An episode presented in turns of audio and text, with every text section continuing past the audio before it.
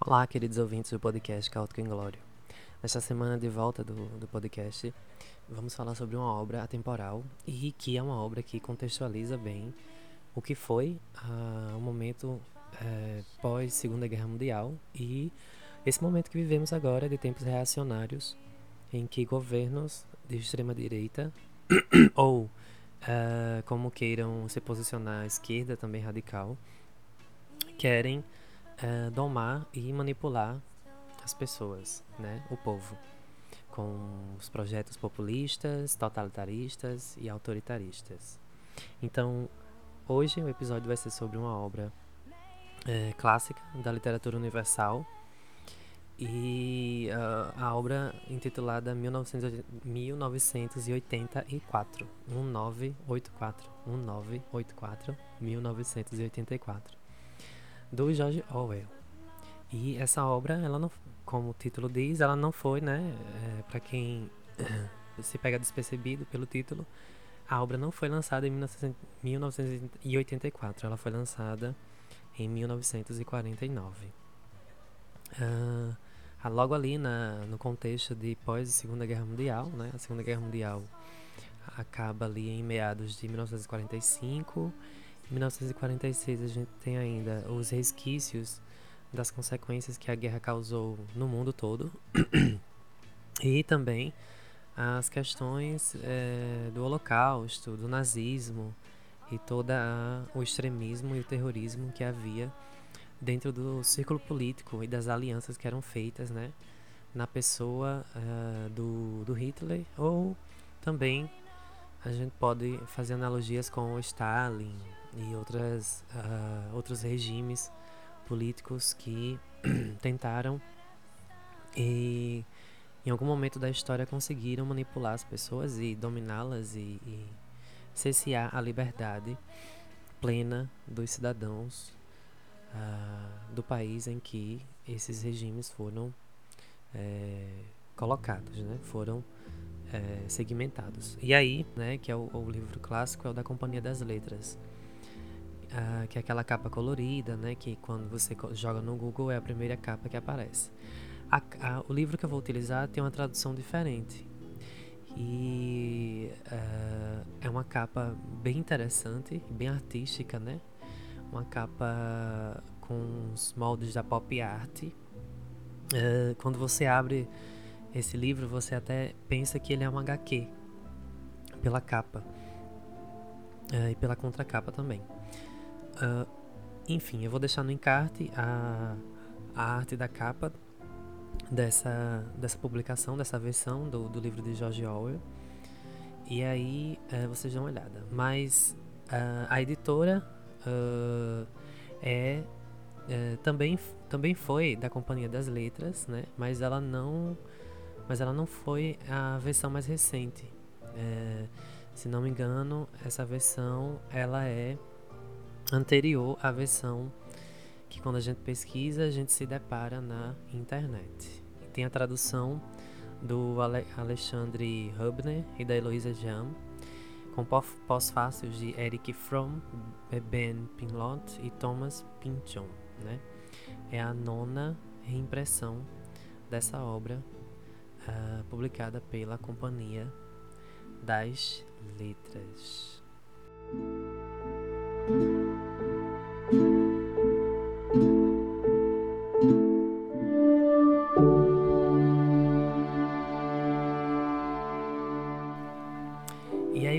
Perder o costume de fazer um resumo antes de entrar realmente na análise do livro, né, na, na criticidade do episódio sobre a análise do livro, eu vou apresentar a vocês um breve resumo da história.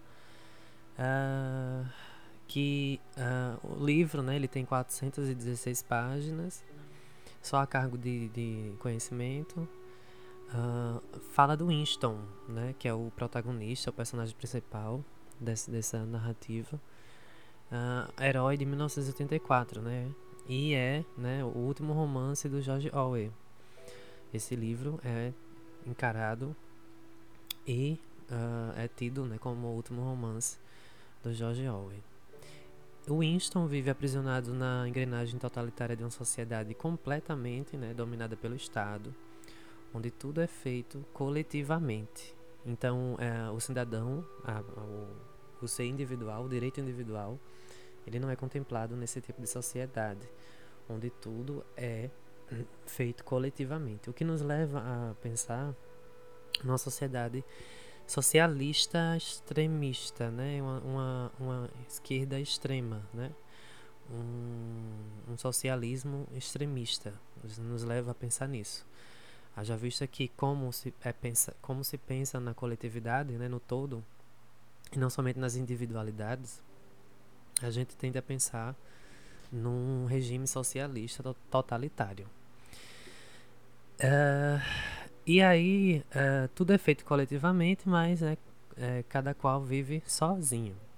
E as consequências desse de atos ou de infrações, ela é, é paga individualmente, mesmo a sociedade sendo entendida, esse regime totalitário sendo entendido como uma coletividade. Então, nesse contexto, existe uma questão sobre o monitoramento, né? O monitoramento das pessoas, dos cidadãos que naquele regime ali se enquadram. Então ninguém escapa à vigilância do grande irmão. Ou, é, na tradução, né? Big Brother. Então ninguém escapa da vigilância do Big Brother, que é o grande irmão.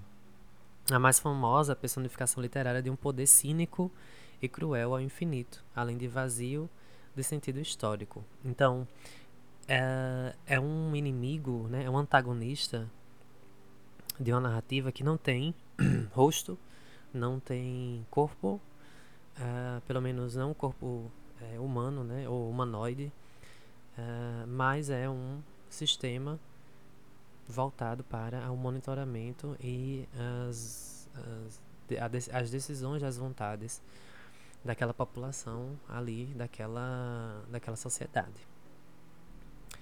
Uh, e aí, de fato, a ideologia do partido dominante em Oceania não visa nada de coisa alguma para ninguém, no presente ou no futuro. O'Brien, né, hierarca do partido, é quem explica a Winston que só nos interessa o poder em si, nem a riqueza, nem luxo, nem vida longa, nem felicidade, só o poder pelo poder, poder puro. Então é um regime. Então O'Brien, né, é o antagonista é, o antagonista do Winston é o próprio grande irmão, né? O Big Brother. No caso, o sistema é, que controla as pessoas. Mas o, o O'Brien, ele, ele faz esse papel do, do patriota, né? Esse, esse cidadão de bem, entre aspas, que é, faz tudo pela pátria. Então, até matar e torturar, que é o caso do livro, né? E o caso de Winston, né? Que o O'Brien é torturado pelo... Desculpa, o Winston é torturado pelo O'Brien lá pro final do livro. E dito isso, eu digo aqui que o, esse episódio é cheio de spoilers, tá? Então, se você não leu, pare agora, leia o livro e volte para cá. Se já leu, né, continua aqui. Mas todos os episódios desse podcast são cheios de spoilers. Então, quando você vai escutar o episódio, claro, além de se informar sobre algumas questões que uh, o meu ponto de vista tenha avistado, né, tenha, tenha se atido, né, tenha, tenha prestado atenção e o seu não. E aí a gente troca essas informações é, de análises, né, de pontos de vista diferentes. Mas eu não posso deixar de analisar é, por conta de spoilers, né? Então esse podcast ele é feito, claro, para fazer uma resenha, né, do, dos, dos livros que eu que eu escolho para poder desenvolver os episódios, mas todos os episódios eles têm o caráter de spoiler. Então, se você não quer saber da história, é, esse podcast não é para você. e aí, uh, o O'Brien, lá no final do livro, ele vai torturar o Winston, né? Ele faz essas vezes, às vezes, do... do é como se o O'Brien fosse as mãos e o, o, o, o cérebro do O'Brien fosse o grande irmão. E aí a gente vai ver lá na frente que isso está muito impregnado na sociedade onde o Winston vive, né? Nessa narrativa. Então, como o O'Brien fala, nem a riqueza nem o luxo. Então, eles não querem dinheiro, nem querem vida longa, nem a felicidade.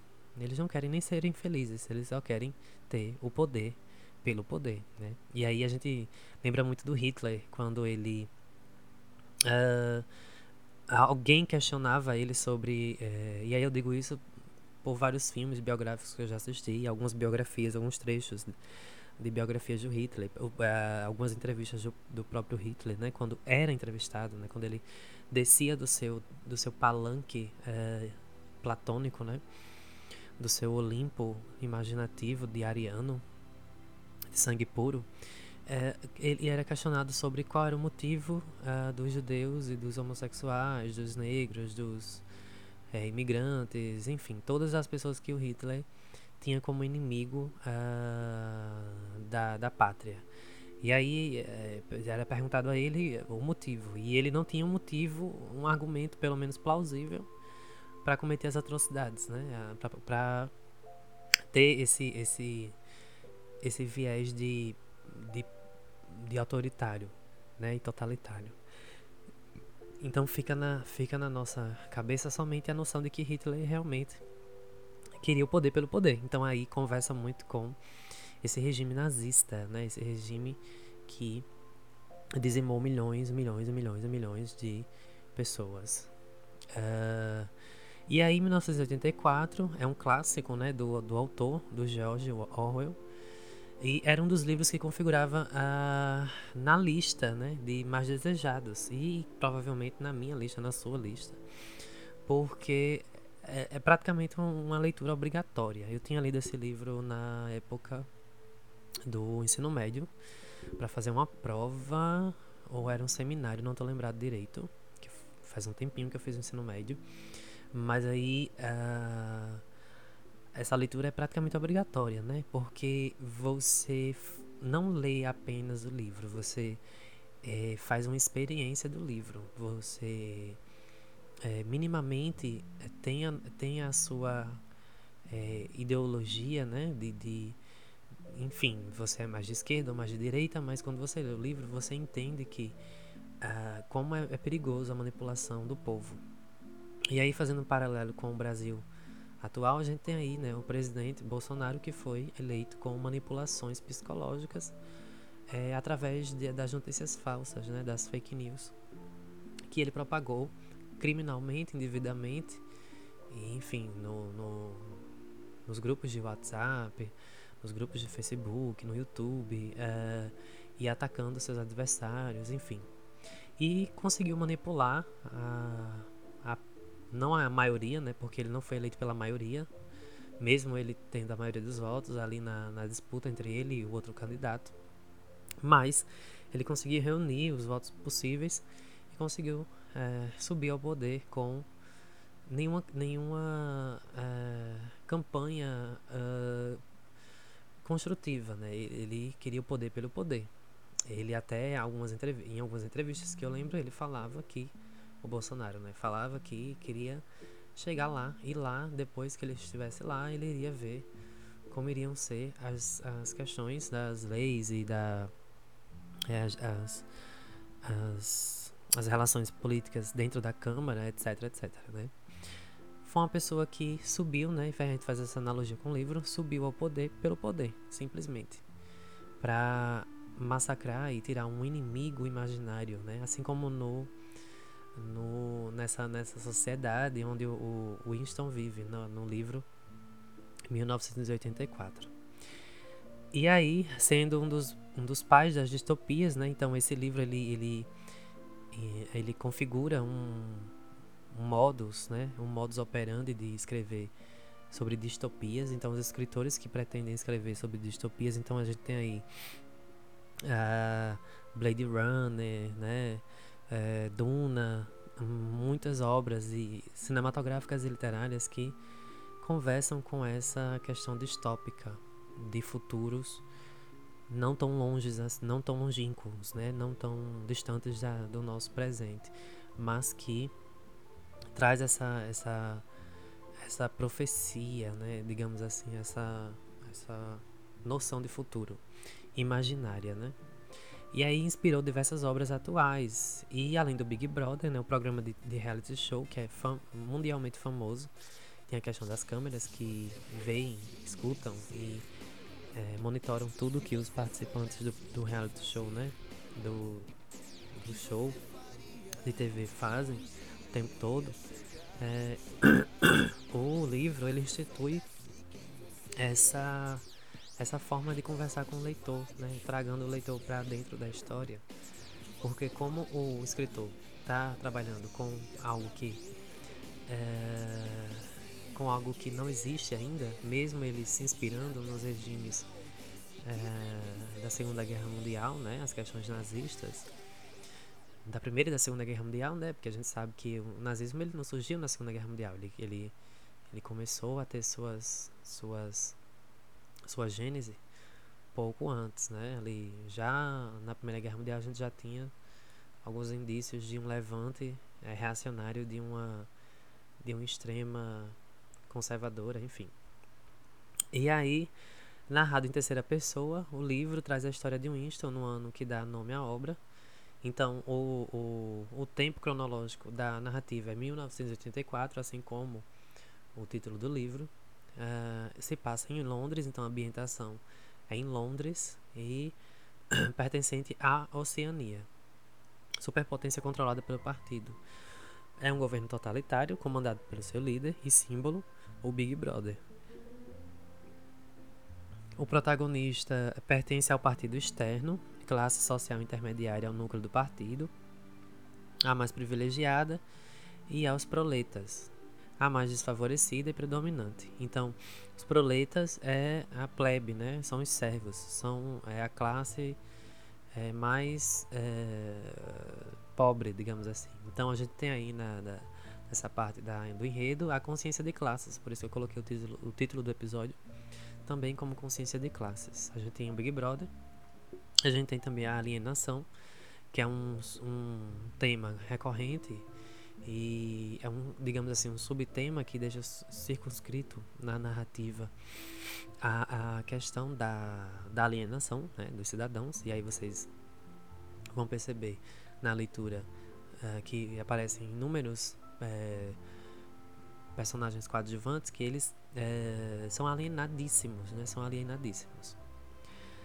E aí, uh, além da Oceania, há duas outras superpotências, a Eurásia e a Lestásia, constantemente em guerras entre si.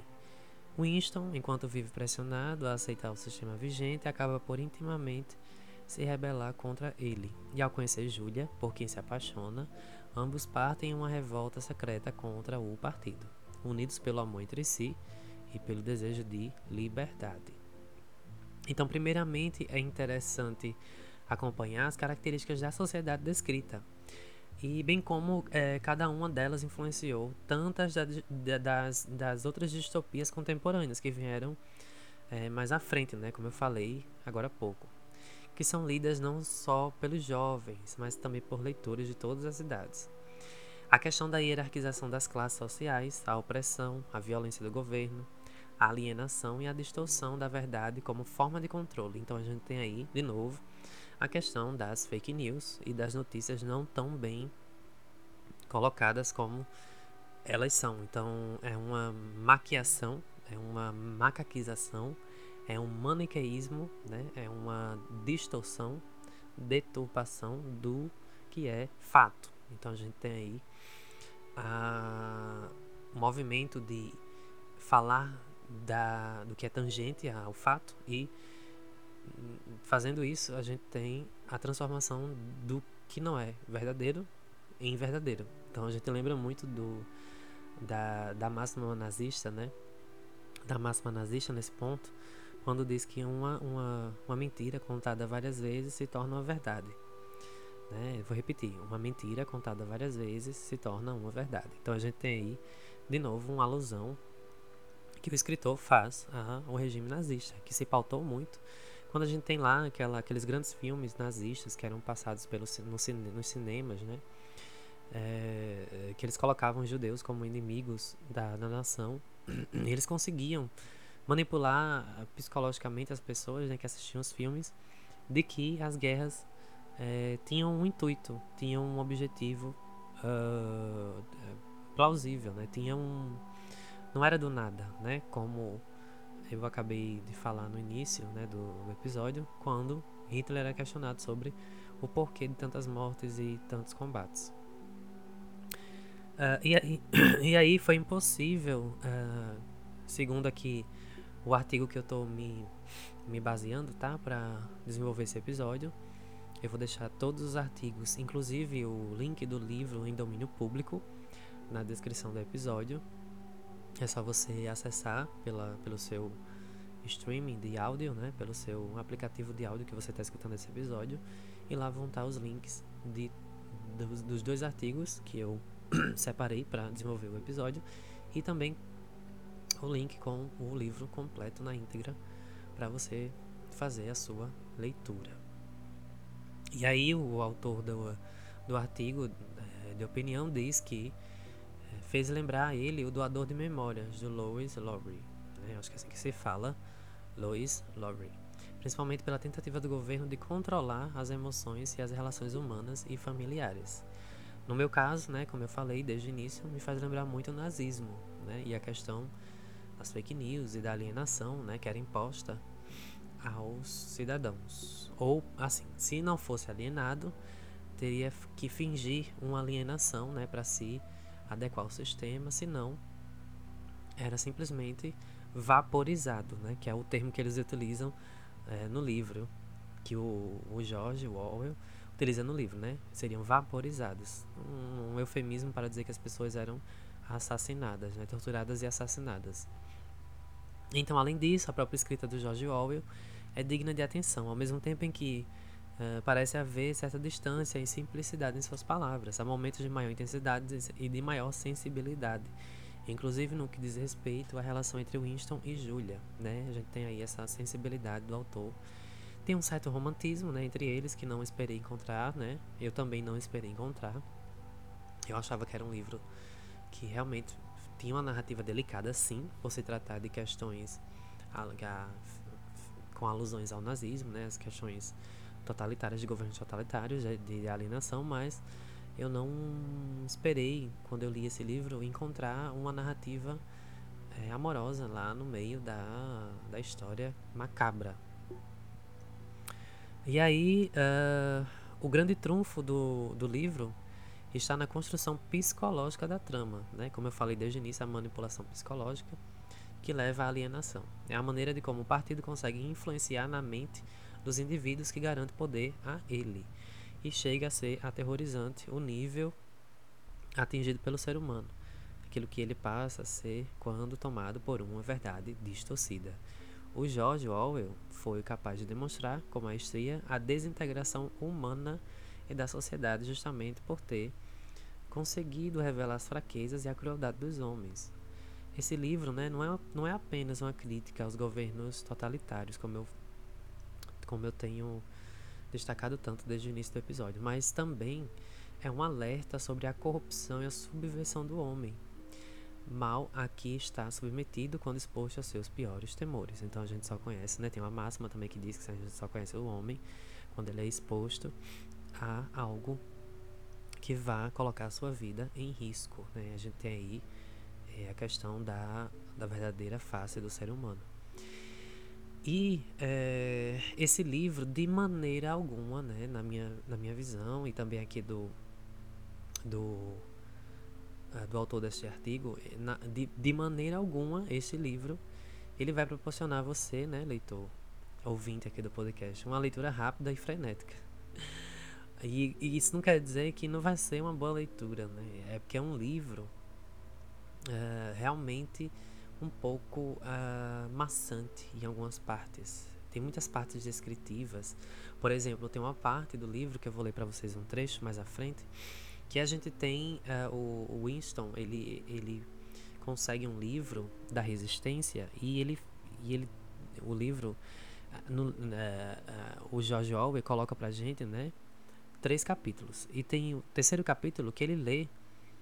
Uh, ele, o, o Winston, né, o personagem principal, ele vai ler o terceiro capítulo e a gente lê junto com ele. E o capítulo é de um livro que tem descrições intermináveis sobre como o regime totalitário ele pode ser desmembrado, né? pode ser é, acabado ou pelo menos algumas características que podem dar um, uma orientação aos rebeldes da, do, dos partidos externos, né? do, do partido externo dos proletras, né? Dos, desculpem, dos proletas.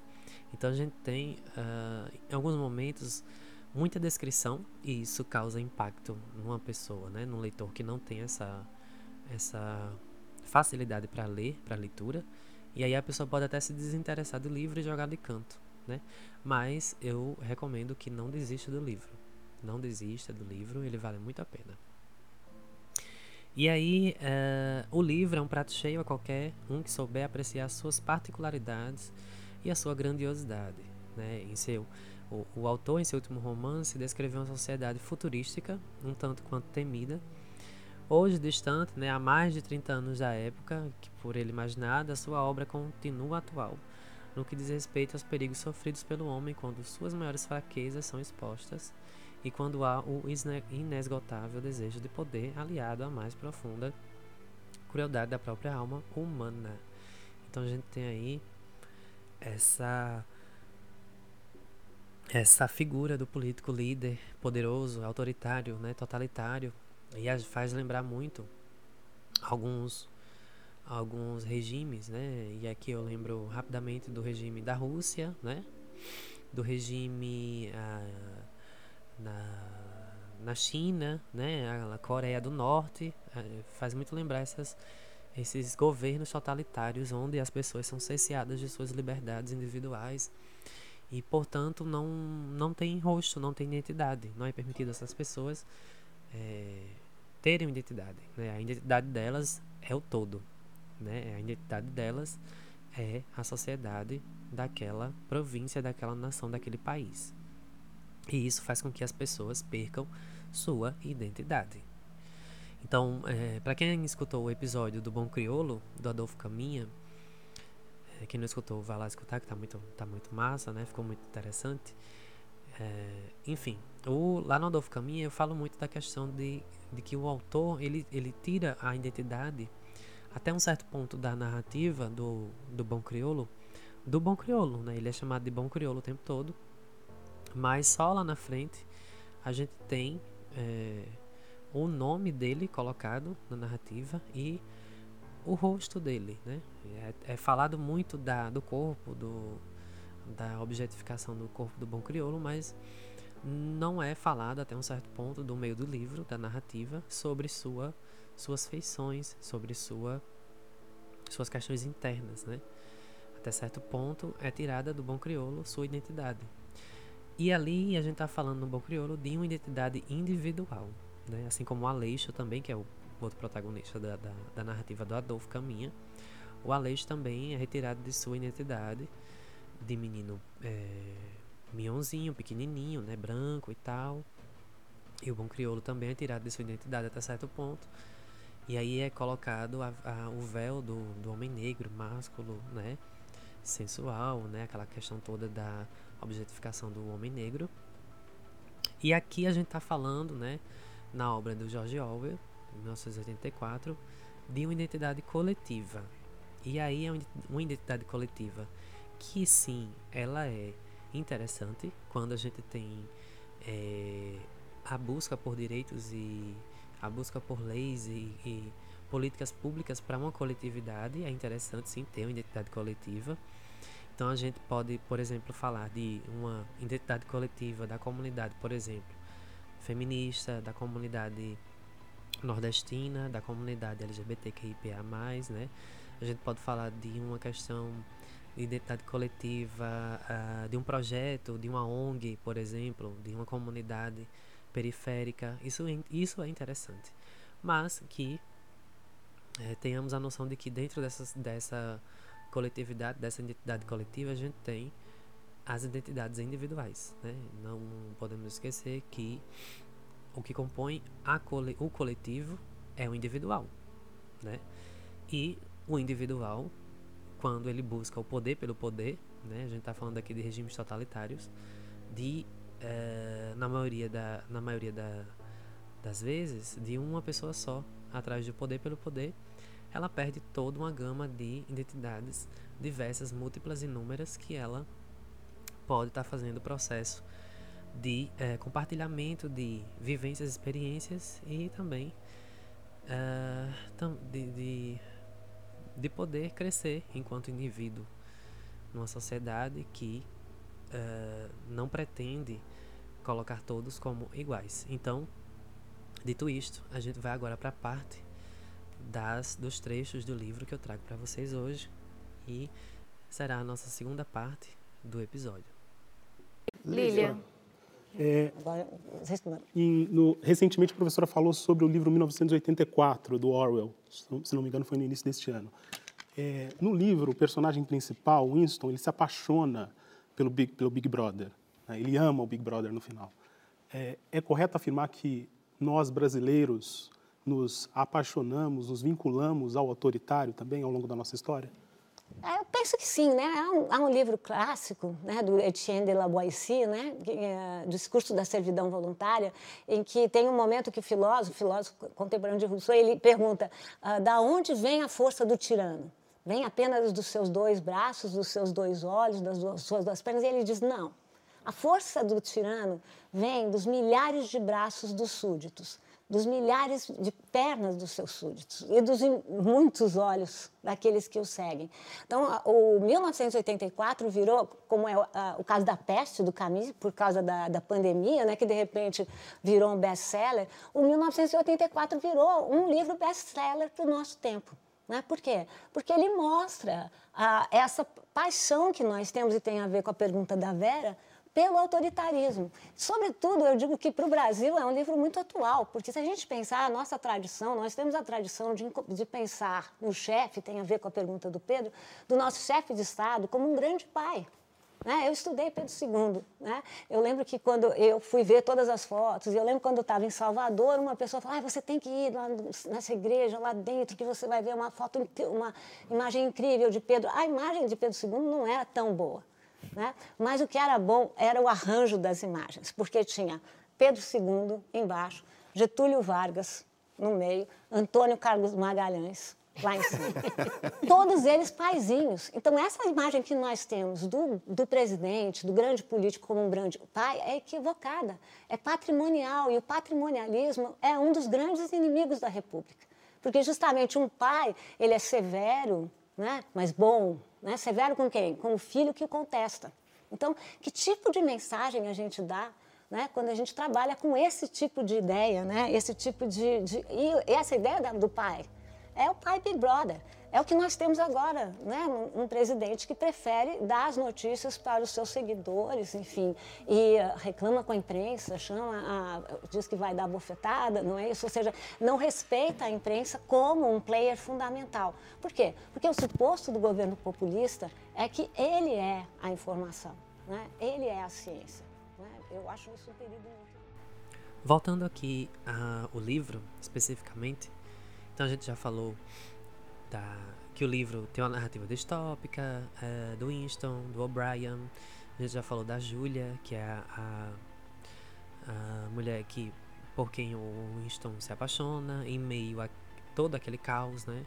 E aí vocês vão entender que o, o amor afetivo não é permitido nessa sociedade. O amor na, não é nem é, mencionado, então existe nessa sociedade ministérios que tolem, né, que cortam os direitos libertários, né, de, de liberdade, melhor dizendo, dessas pessoas que vivem naquela sociedade totalitária. Então, por exemplo, a gente tem o Ministério do Amor que é, coloca pessoas que é, querem namorar, se casar, no intuito somente de ter prazer, né, de ser feliz, eles são presos e mortos, uh, vaporizados, né, é o termo que eles utilizam. E ah, existem também ministérios conservadores que, assim como lá no nazismo, queimam livro, queimam livros que não são interessantes para o que o partido né, hegemônico da sociedade de, 19, de 1984, onde o Winston está colocado. Não é interessante para esse governo. O que não é interessante, eles queimam, né? jogam fora. Existe também um, até um ministério que trata de questões linguísticas. Então vocês vão perceber que é dito no livro que um, tem um ponto que o, uh, existe ministério para uh, que certas palavras não sejam utilizadas. Certas palavras não sejam utilizadas porque, segundo o grande irmão, alguns conceitos né, é, vêm junto com essas palavras. Então, faz lembrar muito a, a teoria é, sossoriana né, de Fernand Saussure, da linguística, quando ele fala sobre uh, o significante e o significado, né? ou a conceituação que vem por trás, implícita na, na, na etimologia de cada palavra e no impacto que cada palavra dessa é, é, é reverberada na sociedade, é colocada na sociedade. Então, por exemplo, a palavra liberdade, né? É, como é dito no livro, a palavra liberdade ela tem que ser dita em um contexto que não invoque as massas a quererem a liberdade, de fato, mas que fale de coisas genéricas. Então vocês vão ver nos trechos que eu separei, em alguns pontos do livro, que eles trazem essa questão linguística, né? E a gente sabe, é sabido nas ciências das histórias, né? Da, da história é, de invasões, por exemplo, a invasão portuguesa ao Brasil. Vamos, vamos colocar aqui recortar esse ponto do Brasil. Eles, é, os padres jesuítas, eles vieram ao Brasil e aprenderam tupi por alguns instantes. Né? Primeiro mataram, né? estupraram, fizeram, fizeram tudo o que, o que foi necessário para poder adentrar as terras tupiniquins, não, que não eram terras brasileiras, eram terras tupiniquins. E aí é, é, conseguiram, é, pela, pelo, pelo, pelo meio de língua franca, né, de língua de contato, esse primeiro momento de contato com essas, essas tribos, essas aldeias dos, dos nativos daqui, brasileiros, né, tupiniquins, perdão, e aí aprenderam de certo modo tupi, mas não foi para compartilhar cultura, foi para é, fazer o apagamento dessa cultura com o catolicismo e, por exemplo, o português, né? Por isso que hoje o Brasil a gente não tem uma língua tupi como língua oficial, a gente tem a língua portuguesa como nossa língua é, oficial brasileira.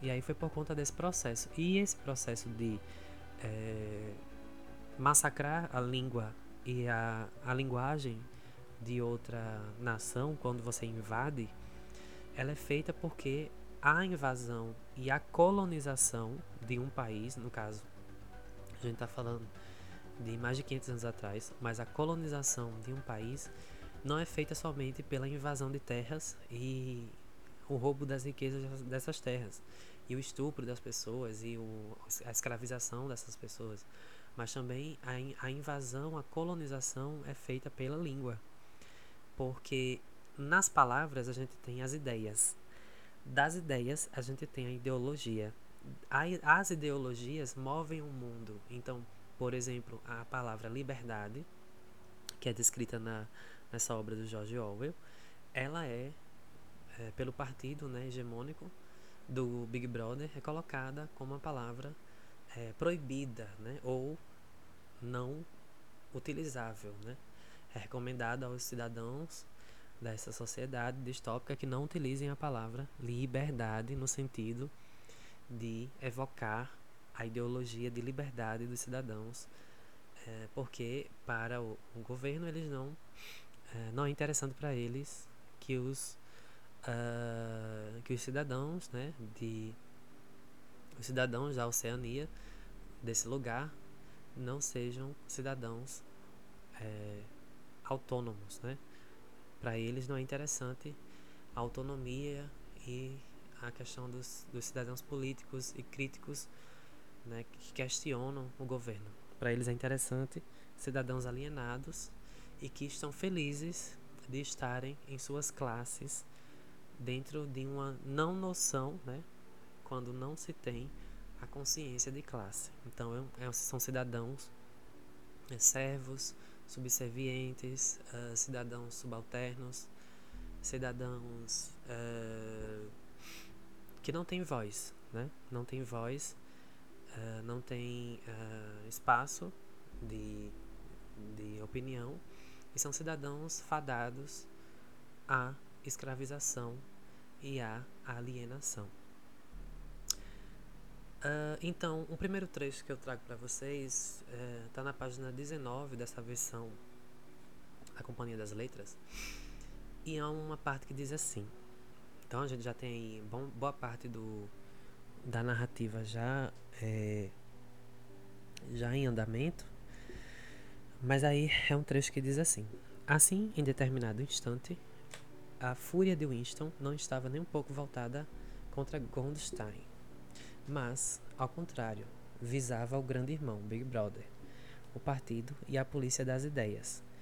Uh, e nesses momentos seu coração se solidarizava com o herege solitário e ridicularizado que aparecia na tela, único guardião da verdade e da saúde mental no mundo de mentiras. Então, vejam vocês, até o nome da polícia se chama a Polícia das Ideias, porque uh, era um regime que tentava policiar a ideologia que estava presente nessa sociedade. Então, qualquer ideologia que não fosse de acordo com a ideologia central do partido, e aí o George Orwell, Orwell coloca uh, partido com P maiúsculo sempre para determinar uma questão do poder pelo poder, né? traz essa noção do vocábulo poder sempre, PO, poder.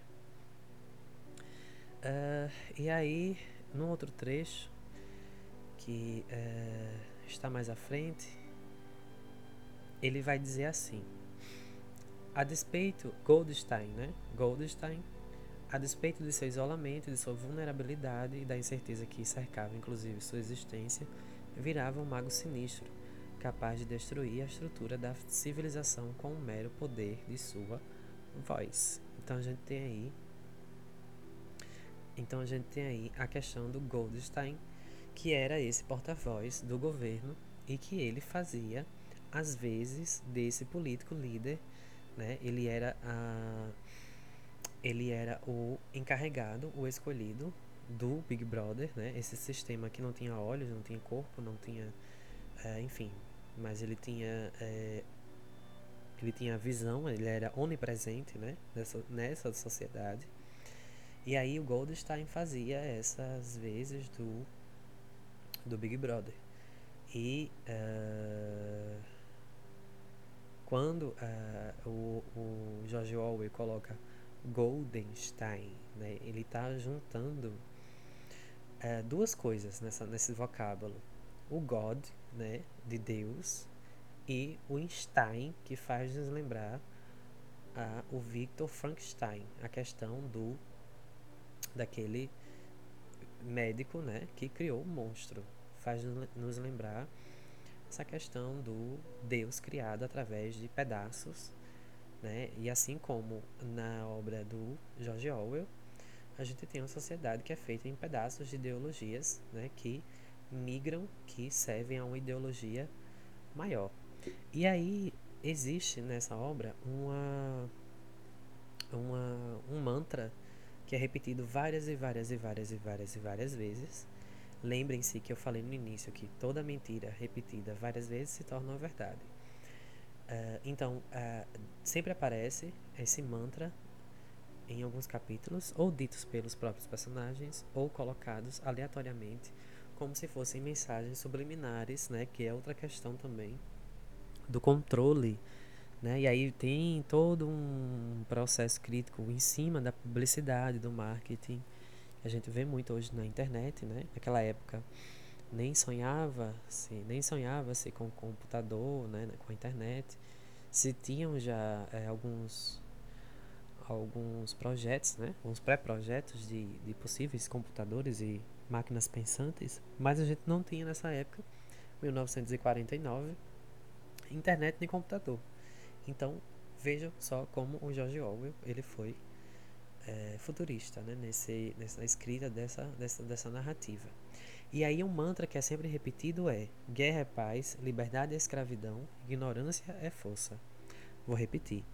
Guerra é paz, liberdade é escravidão, ignorância é força. Então veja, o governo totalitário do mundo do Big Brother uh, coloca palavras em sentidos totalmente opostos. Uh, e todo mundo sabe que essas palavras, né, no início, quando logo o, o, regime, né, a gente não tem essa parte de quando o regime foi realmente imposto, mas a gente sabe que ele foi sendo colocado aos pouquinhos, né, em alguns momentos do livro a gente, a gente tem essas informações, que o governo totalitário, onde o Winston é inscrito, né, o governo totalitário do Big Brother, ele foi sendo imposto aos pouquinhos, né? Assim como lá na, na obra da Margaret Atwood, né, o conto da Aya, lá o Gilead, que para quem ainda não leu o livro, eu recomendo que assista o, o seriado, né, The Handmaid's Tale, o conto da Aya, que lá eles falam também que é, é, um, é parecido com a narrativa do, do George Orwell, só que é focado na no feminino, né? As questões machistas, misóginas que são colocadas naquele, naquele enredo lá da Margaret Atwood.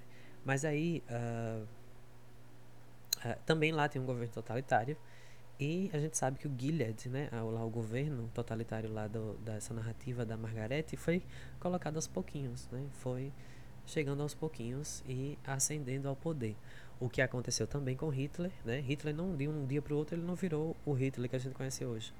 Ele foi chegando nos espaços aos pouquinhos. Enfim, o que aconteceu também com Bolsonaro e o que aconteceu também com o Donald Trump, né? Hoje a gente, a gente já sabe que o Donald Trump já saiu do poder pela glória da deusa mãe, ele foi destituído já e o Joe Biden já foi empossado. Enfim, mas ele, a gente sabe que eles conseguiram uh, chegar aos pouquinhos, né? pelas fake news, pelas falácias e por essas mentiras repetidas várias e várias vezes. E aí, guerra é paz, quando ele coloca que a guerra é paz, ele está equivalendo, né, relativizando a guerra e os horrores da guerra com um termo paradoxal, que é a paz, totalmente diferente. Quando ele coloca também o Big Brother que a liberdade é escravidão, ele também está relativizando as as minúcias uh, destrutivas da escravidão e coloca a liberdade como algo ruim, porque faz-nos pensar que nós não temos uma liberdade de fato, e nós temos uma liberdade sistematizada, construída, né? A gente tem essa noção ao ler várias vezes essa, essa, esse mantra do Big Brother. E, por fim, ele diz que a ignorância é força. Então, a gente entra aí também naquela máxima de que quem é ignorante é, é quem é quem é ignorante é mais feliz do que quem não é, né? É quem estuda muito, quem tem muito conhecimento não é feliz, torna-se a, a, ser mais triste. Agora não sei de quem é essa frase, né? De que pensador, de que teórico é essa frase, que filósofo é essa frase, mas a gente tem aí também o George Orwell colocando essas máximas é, às avessas, né? Digamos assim, relativizando é, situações destrutivas é, e, e, que trazem tragédia ao humano, ao ser humano e, às sociedades, e relativiza com termos que significam é, apaziguamento das forças, né? das forças indevidas, das forças obscuras. E aí ele continua na página. É, deixa me ver aqui. Na página 21 ele vai dizer assim: O rosto do grande irmão, do Big Brother, contudo, deu a impressão, deu a impressão de permanecer na tela por vários segundos mais, como se o impacto que causaram nas retinas de todos os presentes fosse vívido demais para desaparecer imediatamente. A mulher esguia e ruiva se jogara para frente, apoiando-se no encosto da cadeira diante dela, com um murmúrio trêmulo que parecia dizer: Meu Salvador! Estendeu os braços para a tela. Em seguida, afundou o rosto. Em seguida, em seguida, afundou o rosto nas mãos. Era visível que fazia uma oração.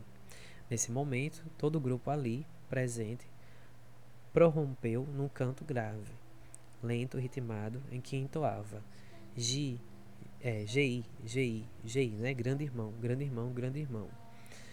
Uh, ou a gente pode colocar Big Brother, né? Então, é, BBB, BBB, BBB, né? Eles ficavam é, no caso bebê, né? Bebê, bebê, no caso, colocando essas siglas uma e outra vez muito devagar, com uma longa pausa entre o G e o I. Um som grave, é, em surdina, às vezes curiosamente feroz, em cujo segundo plano parecia ouvir-se o ruído de pés descalços, golpeando o chão e o latejar de tantãs, né? de, de tambores. Então vejam vocês, a, o grande irmão ele já estava tão adentrado na, na mente das pessoas dessa sociedade, a manipulação psicológica era tão grande já que as pessoas faziam orações e chamavam o Big Brother, né, o grande irmão, esse líder de meu salvador. Então, eu não preciso nem falar uh, o quanto isso conversa com os dias de hoje. De alguns políticos que são chamados de Messias. Na página 28, na página 28, a gente tem um outro trecho que diz assim: Eles fazem tanta algazarra, disse ela, estão desapontados porque não puderam ver o enforcamento. Estou ocupada demais para levá-los e o Tom não vai chegar a tempo do trabalho. Por que a gente não pode ver o enforcamento? Rugiu o garoto com seu vozeirão. A gente quer ir para o enforcamento. A gente quer ir para o enforcamento cantarolou a garotinha, que continuava pulando ao redor de Winston. Então veja, numa sociedade atual, agora nos voltando aqui para a nossa realidade brasileira, onde um presidente foi eleito dizendo que existiria um kit gay para ser compartilhado nas escolas para as crianças, e isso causou um burburinho, né, que era uma fake news, que ele inventou esse livro que nem existe. Até hoje se procura esse livro e, enfim, o que existiam eram políticas públicas que os governos anteriores queriam impor, que impor não, desculpa, queriam é, incluir na temática da, da educação sexual nas escolas para que não houvesse casos de estupro e de violência, é, pedofilia, etc, etc. Mas aí o, o governo, né, o, o Bolsonaro fez é, essa fake news e colocou essa mentira repetidas vezes nas redes sociais e as pessoas passaram a acreditar nisso.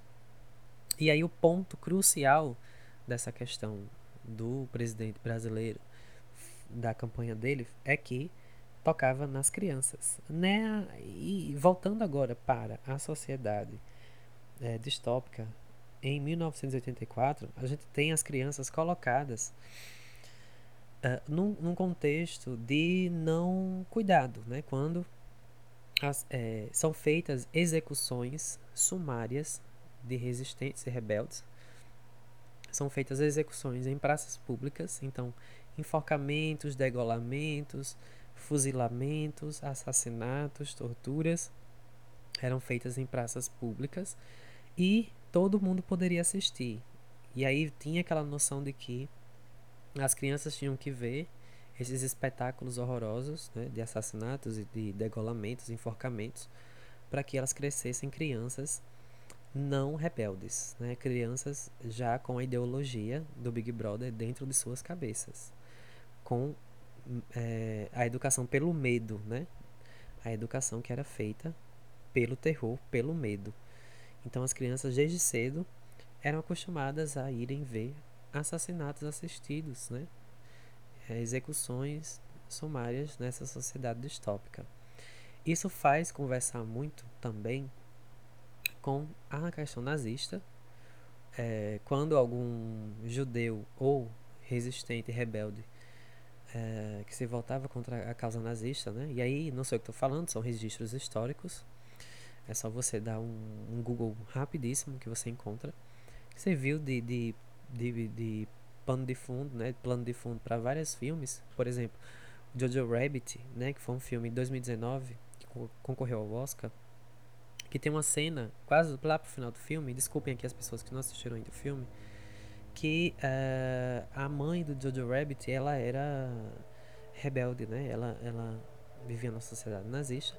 E aí no final do filme ela é enforcada e ela é colocada na praça, em praça pública para que todo mundo que ali passasse visse uh, os rebeldes, né, os traidores da nação, os traidores da pátria sendo expurgados de seus pecados. Então, é, na sociedade aqui do, do George Orwell, né, nessa sociedade distópica, também a gente tem é, esse não cuidado, né? essa hipocrisia social, onde as crianças não podem ver, por exemplo, uh, uma travesti, não podem ter contato com uma drag queen, uh, não podem ver uh, um beijo gay ou um beijo lésbico, enfim. Não podem nem saber que isso existe, né? Que, que essas pessoas existem, de fato existem. Mas elas podem ver assassinatos, podem ver, por exemplo, uh, sexualização de corpos femininos, e isso não é discutido na sociedade. Tanto na sociedade do livro, da narrativa, do George Orwell, quanto na nossa sociedade atual. Né? Já tem ainda essa hipocrisia muito enraizada, muito colocada, muito cristalizada ainda na nossa sociedade senhora é muito calma, mesmo no dia do impeachment, a senhora não chorou, por exemplo. O presidente Lula ficou mais emocionado, ele chorou mais, ele é mais emotivo. A senhora estava bem até. Não posso, desceu a rampa. Posso te falar uma coisa? Pode. É que as pessoas são emotivas, cada uma à sua maneira. Eu não sou uma pessoa que choro, e o que não significa que eu não me emociono. Eu não choro porque a minha vida, uma parte dela não podia chorar, viu? Você não pode chorar. A lágrima secou? Não, você controla. Pra, nas, nas, nas, nas situações extremas, você não chore. Aquela era uma situação extrema e a senhora estava com é, muita. A mais, a mais extrema, é, fisicamente, foi na tortura. Não chore. E a senhora não chorava? Não. Nem durante a tortura? Doía para danar. Não é necessário chorar para sofrer. Você sofre sem chorar. Eu te asseguro isso. Eu nem imagino isso. A senhora fez terapia depois desse, desse trauma? Que trauma? Ah, não é um trauma? Não, é, é diferente de trauma. Como é? É chama-se assim é, repressão política. O tempo todo a senhora tinha essa consciência, mesmo sofrendo uma dor física? Quando você sofre dor física, você não tem consciência de nada. Você luta por mais 10 minutos, depois mais outros 10. Você luta contra o medo. Você não, o medo é maior do que qualquer consciência. E sem chorar? Sem chorar, por causa que aí é uma, é uma é uma questão seguinte, você não pode ficar muito fraco. A senhora não demonstra fragilidade. É, você não pode demonstrar muito, ser muito fraco. Nessas circunstâncias, não. Agora, todo mundo é muito fraco. Eu não sou uma pessoa que acha que uns são heróis e outros não. Eu sei que todo mundo, todo mundo tem medo, todo mundo consegue superar o medo também. O voto... Todos nós, humanos o voto do deputado Bolsonaro foi especialmente sabe, cruel com a senhora. Posso te falar uma é. coisa? O voto do deputado Bolsonaro é cruel com o Brasil. Extremamente cruel. Por incrível que pareça, é a maior pergunta em todas as minhas entrevistas internacionais. Por quê? Porque não entendem como é possível na casa, que é a casa da democracia, alguém votar pela ditadura, pela tortura e pelo que um torturador é capaz de produzir em alguém. Por que isso? Porque são práticas que não podem ser consideradas passíveis de serem homenageadas, de serem objeto de orgulho e aí, a, a maior pergunta para mim era por que foi possível? A que você atribui que naquele, naquele momento, no dia 17 de abril, alguém tenha ido ao microfone da Câmara e ter votado assim? E aí, na página 32, tem um trecho que diz assim: Ao futuro, ou ao passado, há um tempo em que o pensamento seja livre em que os homens sejam diferentes uns dos outros, em que não vivam sós. Há um tempo em que a verdade exista e em que o que for feito não possa ser desfeito. da era da uniformidade, da era da solidão, da era do grande irmão, da era do de, duplo pensamento. Saudações. O pensamento crime não acarreta a morte. O pensamento crime é a morte. Vou repetir. O pensamento crime não acarreta a morte. O pensamento crime é a morte. Então, a sociedade distópica da narrativa colocava que é, não era o pensamento crime, no caso eles colocavam o pensamento crime, porque pensar já era um crime para essa sociedade. Então, se você fosse uma pessoa é, nessa sociedade distópica que ousasse pensar diferente ou ousasse refletir sobre algo que não era para que você refletisse, uh, aí já estava o crime. Então, o Big Brother tinha tanto poder de manipulação psicológica que parecia, né, e, e parece em alguns momentos do livro, que é, o, o grande irmão, né, o Big Brother, ele consegue penetrar no pensamento das pessoas. Tem alguns momentos que a gente jura que ele é também onisciente, fazendo essa, essa analogia ao Deus, ao Deus da, da mitologia cristã, né, da, o Deus bíblico, o Deus do Velho Testamento e do Novo também. A gente tem aí essa noção de onipresente e onisciente. É, e onipotente também, né? A questão do poder pelo poder. Mas através de monitoramentos pelas teletelas, né? Eles, eles chamavam. Uh, o George Orwell coloca televisão, a gente veio conhecer como televisão mais tarde. E aí nessa época a gente tinha os, as primeiras televisões, as primeiras TVs de tubo, né? É, preto e branco, enfim nessa época que o, George Orwell escreveu esse, essa narrativa. Mas aí é, ele chamava de teletela, né? Teletela, porque é, a programação que passava nessa, nessa TV, na teletela, era uma programação que a gente, que a gente eu tô falando da gente, eu já tô dentro do livro, tá? Tô, tô na loucura, já tô dentro do livro.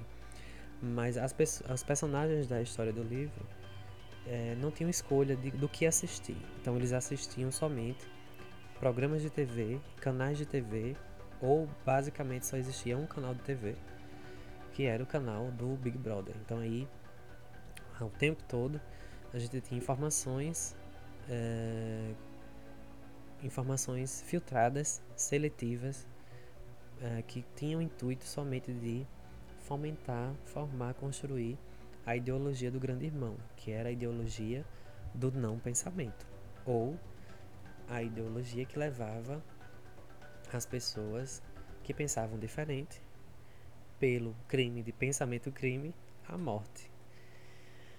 Uh, e aí na página, ainda na página, desculpem, na página 34, na página 34, a gente tem um trecho que diz assim: sem dúvida, os dois haviam sido engolidos por um dos primeiros grandes expurgos dos anos 1950. Então, a gente tem uma noção de que antes de. Uh, e aí, ele, é, o Winston tá lembrando de uma época, né? O Winston, nosso protagonista aqui, tá? Tá lembrando de uma época que o pai dele.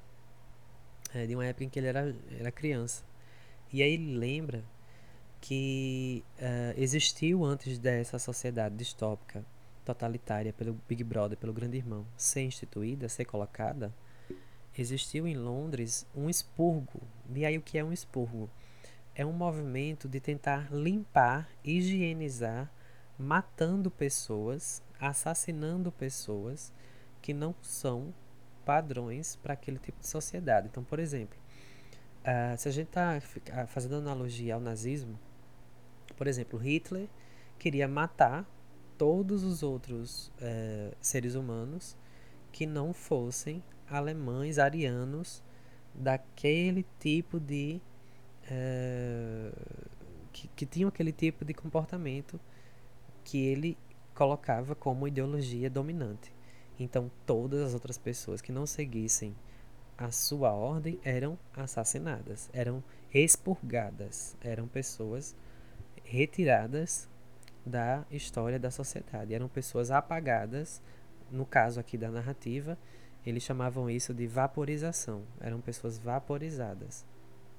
Porque é, eles, e por que eles utilizam esse termo vaporizar, vaporização? Porque além de matar as pessoas, assassinar as pessoas, eles também é, apagavam a história da pessoa. Então, documentos, uh, pessoas próximas, é, faziam lavagem cerebral nas pessoas próximas para poder que é a identidade e a história dessa pessoa que foi vaporizada por N motivos não fosse é, rememorada, né? A memória não era é, direito, era um privilégio de poucos.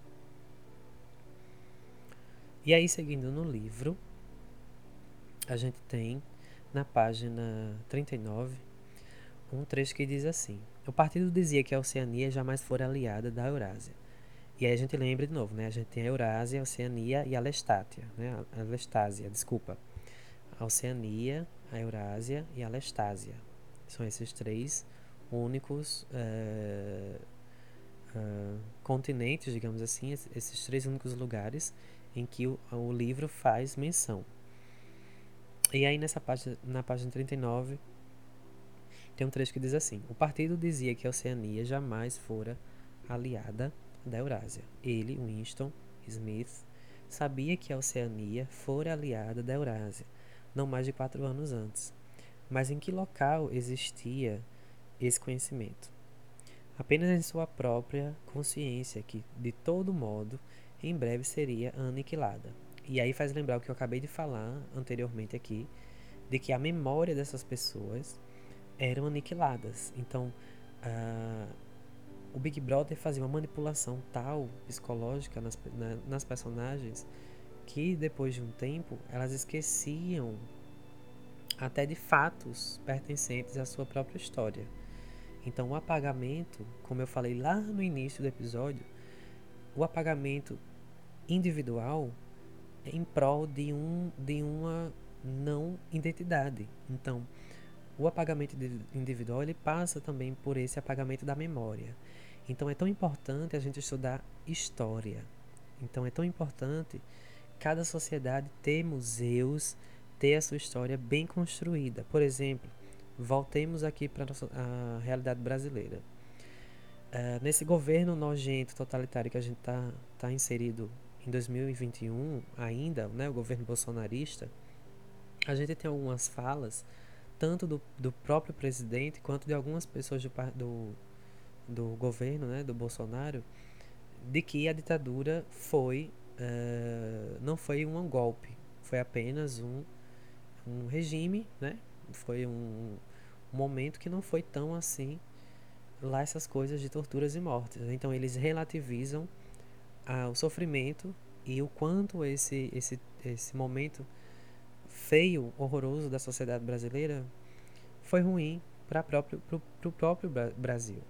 Então, quando é, a gente não tem, por exemplo, no Brasil, é, um museu da ditadura, a gente não tem no Brasil o museu da escravidão, o museu, por exemplo, a gente não tem um navio negreiro colocado como museu para ser visitados por crianças e, e pelas escolas para mostrar, ó, oh, a história do Brasil é essa, a história do Brasil não é aquela contada nos livros, em que os bandeirantes é, é, construíram o Brasil e desbravaram as florestas, é, em que os portugueses vieram aqui catequizar os índios e abraçaram os índios e trouxeram a palavra de Jesus Cristo. Toda aquela falácia, aquela mentira que é contada nos livros de história.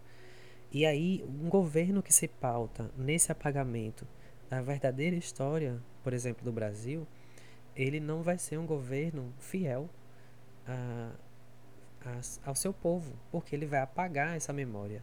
É o que acontece na narrativa do George Orwell. Ele coloca que é, o Winston, né, que é o protagonista, ele está no momento ainda que ele ainda lembra de algumas coisas. Então, por exemplo, ele lembra que a Oceania fora aliada da Eurásia não mais de quatro anos antes. Mas em que local existia esse conhecimento? E aí, quando ele fala em que, em que local existia esse conhecimento, não é o local físico. É, uma, é uma, um lampejo de memória que o Winston está tendo dentro dessa vivência, dessa sociedade totalitária. Então, voltando a questão bolsonarista de não é, colocar em, em, pratos limpos as questões da ditadura. E aí o presidente faz uma homenagem a torturadores da ditadura. Enfim, uh, quando o governo, por exemplo, brasileiro, não coloca essa memória bem clara para que as novas gerações não vejam isso, a tendência é uma tentativa a repetição dessa narrativa totalitária. Então, por exemplo, a gente tem no ano 2020 é, deputados federais pedindo para que o AI-5, né, que foi um sistema lá na época da ditadura que fez com que pessoas fossem torturadas, exiladas, mortas, assassinadas, muitas pessoas nem nem nem sum, simplesmente sumiram do mapa, não, não, se, não se tiveram mais notícias, notícias dessas pessoas. E aí tem deputados pedindo a volta da ditadura, né? E aí acontece essa tentativa, né? Quando não há memória, quando o, a sociedade ela não é bem pautada numa memória coletiva, onde se tem um sofrimento colocado ali, a tendência é que haja uma tentativa, e eu digo tentativa porque a maioria desses líderes né, são lunáticos, são, é, eu não diria loucos, né, porque aí seria uma ofensa aos loucos, aos, aos maníacos e loucos, mas são líderes perversos, né, são líderes psicopatas, sociopatas, que tentam, eu digo tentam porque eles realmente tentam, mas pelo que a gente está vendo aí, não vão conseguir, né? E aí tentam trazer de volta essas, essas ideologias totalitárias é, para nossa contemporaneidade, né? nosso, nosso, a nossa sociedade atual. E aí, continuando aqui na página 39 do livro, diz assim: uh, E se todos os outros aceitassem a mentira imposta pelo, imposta pelo partido, se todos os registros contassem a mesma história, a mentira tornava-se história e virara verdade. Quem controla o passado, controla o futuro. Quem controla o presente, controla o passado. Rezava o lema do partido. Vou repetir para vocês de novo que essa frase é, é, a frase crucial do livro. Se fosse resumir o livro, se por exemplo você está escutando aqui esse episódio para fazer uma prova, a minha dica é professor de literatura ou professor de português colocar na prova de vocês, ou se vocês vão prestar algum vestibular, não sei. Você tá por acaso você encontrou esse episódio aqui. E aí tem uma pergunta lá que diz assim: Faça o resumo do livro 1984 de George Orwell de 1949 em apenas uma frase. Aí você vai colocar essa frase: Quem controla o passado, controla o futuro. Quem controla o presente, controla o passado. Vou repetir de novo. Quem controla o passado, controla o futuro. Quem controla o presente controla o passado. E aí, de novo, corrobora, né, ratifica de novo tudo que eu falei sobre as mentiras contadas repetidas vezes e esse apagamento do passado, né, que faz com que quem está no poder no presente controle o futuro da sociedade, porque a sociedade não vai ter essa memória para lembrar do que foi ruim e de como foi ruim passar por aquele regime totalitário. E aí a tendência é esses líderes perversos e sociopatas e psicopatas tomarem o poder e dominarem massivamente a população. E aí a gente tem vários tipos de, de regimes, né? Populistas, totalitários, autoritários, é, neonazistas, capitalistas extremistas, é, enfim, por aí vai. E aí ele continua. E com tudo isso, o passado, mesmo com sua natureza alterável, jamais fora alterado. Tudo que fosse verdade agora, fora verdade desde sempre, a vida toda. Muito simples. O indivíduo só precisa obter uma série interminável de vitórias sobre a própria memória controle da realidade. Era a designação adotada. Em nova fala, duplo pensamento. E aí tem outra questão imprescindível desse livro, impressionante e fundamental e genial também, colocado pelo George Orwell, quando ele traz esse controle da realidade. E aí ele fala dessa designação adotada em nova fala. Nova fala, como eu falei para vocês lá no início, tem, tem palavras na, aqui na, no mundo do, do Winston, né, da, do livro, da narrativa, do enredo de 1984, que é, existe um ministério que trabalha somente com a gramática, no caso a língua dessa sociedade. Eu já expliquei para vocês porque eles fazem esse processo de controlar a língua e a linguagem dessa sociedade. E aí, essa nova forma de falar as palavras sem, entre aspas, a ideologia, é chamada de nova fala. Né? Nessa tradução desse livro é chamada de nova fala. Faz lembrar muito também voltando de novo para uma analogia atual, daqui da sociedade brasileira, quando houve aquele movimento nas escolas, das escolas sem partido, né? Que isso é uma falácia, né? Uma mentira. Quando você quer mandar um professor para uma sala de aula, dizer para ele que ele tem que dar aula dele, principalmente professores das humanas, mas aí eu estendo a todas as, as ciências, também as exatas e as biológicas também, e quando, quando o governo quer colocar um professor numa sala de aula sem que ele coloque a sua opinião e somente o conteúdo daquela disciplina em sala, é, indo por esse discurso da escola sem partido, você tem uh, o controle da realidade. Então, quando se diz escola sem partido, dentro dessa escola sem partido, dessa noção de escola sem partido, você já tem um partido, que é não ter partido. Então, não existe, não existe, vou repetir várias várias vezes, não existe, não existe uh, discurso sem ideologia. Então, se um dia alguém disser para você que existe escola sem partido, que existe é, partido político sem ideologia ou que existe discussão política ou qualquer coisa na sociedade que não seja parte de uma ideologia, essa pessoa está partindo de uma ideologia que é a de não ter ideologia. E o que leva a isso?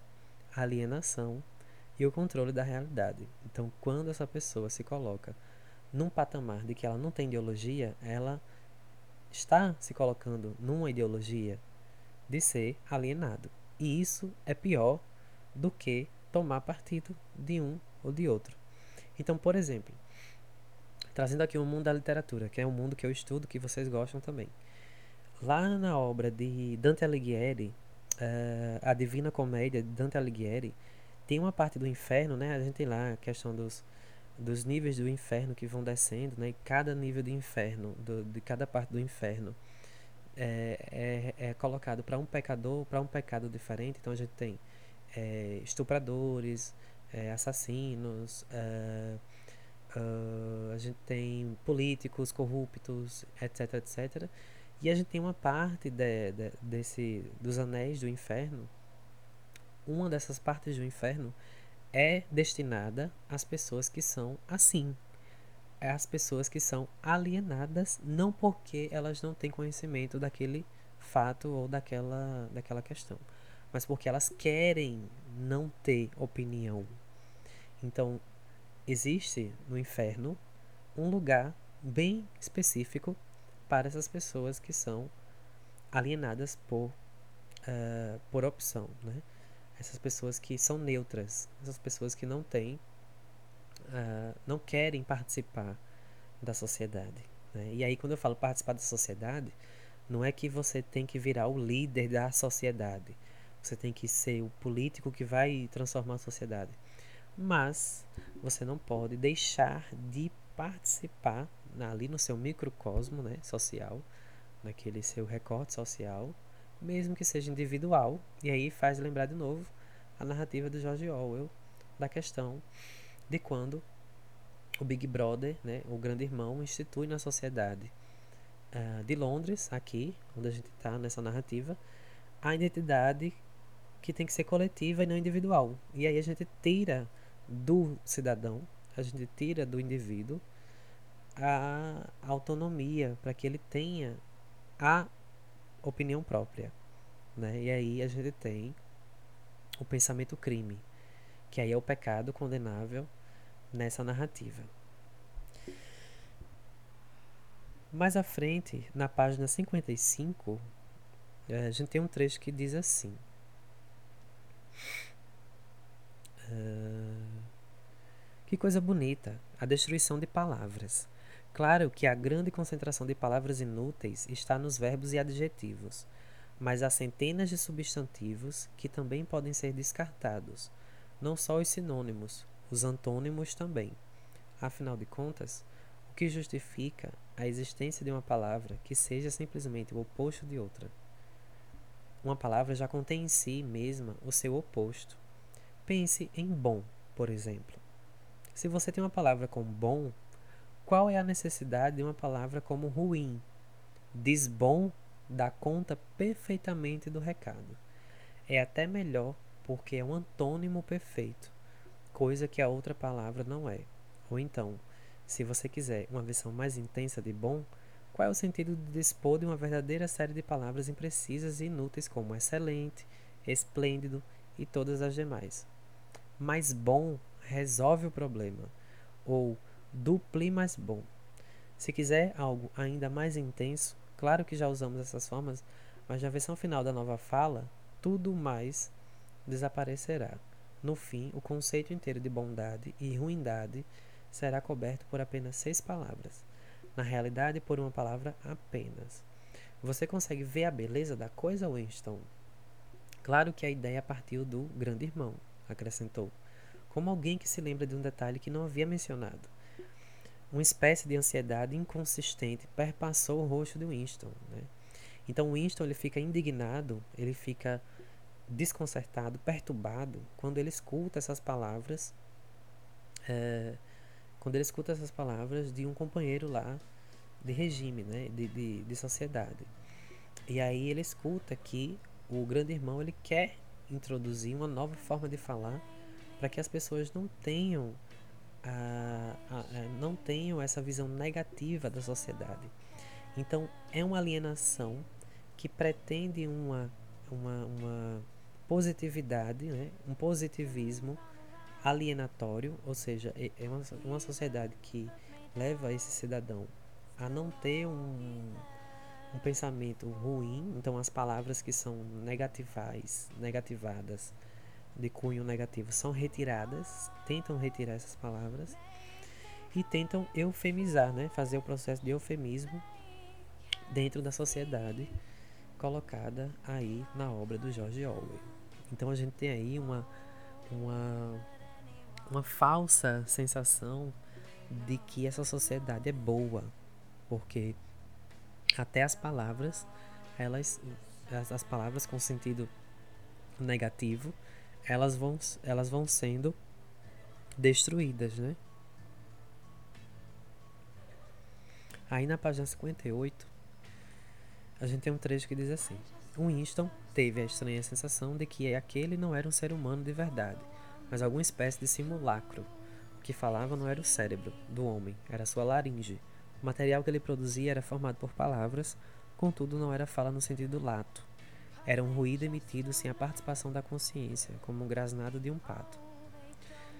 Tem uma palavra nova, tem uma palavra em nova fala, disse Cine, que não sei se você conhece. Pato fala, grasnar feito um pato. É uma dessas palavras interessantes, com dois sentidos contraditórios. Quando aplicada a um adversário, é ofensa. Aplicada a alguém com quem você concorda, é um elogio. Então veja, de novo, aquela questão que eu falei da das palavras negativas sendo retiradas do vocabulário dessa, dessa sociedade. E aí uma palavra positiva, que é um neologismo criado pela nova fala, que é a gramática instituída pelo Big Brother, né, nessa narrativa, traz as duas noções de elogio e ofensa colocadas numa palavra positivista, né, numa palavra que só tem sentidos positivos. E aí faz pensar também numa alienação mais profunda, que é colocar para o cidadão dessa, dessa sociedade de 1984, a narrativa, uma alienação onde ele tem as opções, que é uh, o duplo pensamento, né, como o próprio Big Brother fala. Então a gente tem o pensamento positivo, positivista, e o pensamento negativo, negativista, né, nihilista, digamos assim, um simulacro. E aí, né, um, uma questão que reverbera um niilismo, né, um pessimismo. Só que não é negativo, né, é negativista. E aí você tem uma falsa sensação de que você controla o seu destino. Mas essas duas realidades colocadas nessa realidade distópica pelo Big Brother uh, faz com que a pessoa não crie a sua própria realidade. Então, o Big Brother só, só permite aos cidadãos dessa narrativa criar uma narrativa positiva, positivista, ou seja, uh, alguém que segue as leis, que é servo do seu senhor, uh, que comparece ao trabalho, que contribui com a sociedade, enfim, uma pessoa totalmente correta, ética, enfim, todos os, os pormenores que a narrativa e o Big Brother coloca como é, sendo um cidadão de bem, digamos assim, fazendo analogia para os dias de hoje. E a outra realidade é o cidadão não acompanhar tudo isso e aí ser vaporizado, ou seja, morto, torturado e morto. E o Big Brother coloca isso como um poder que está nas mãos dele. Então, o grande irmão diz que está no poder de suas mãos, né, como ele é onipresente, onisciente, onipotente, colocar essas duas realidades nas mãos dele. Então, se o cidadão pretende ser um cidadão de bem, essa realidade vai ser permitida pelas mãos do grande irmão.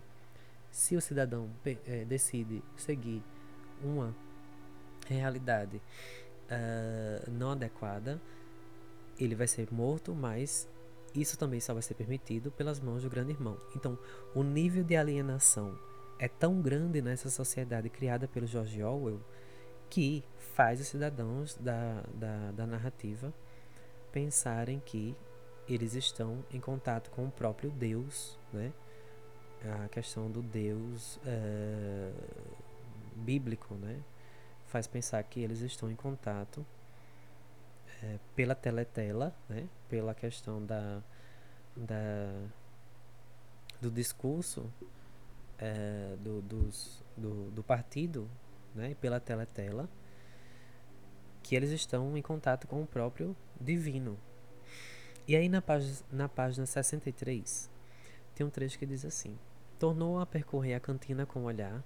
Quase todos ali eram feios e continuaram continuariam feios, mesmo que vestissem outra roupa que não os macacões azuis de praxe.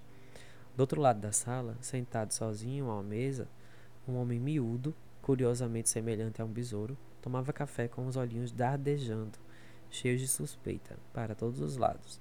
Como era fácil, pensou Winston.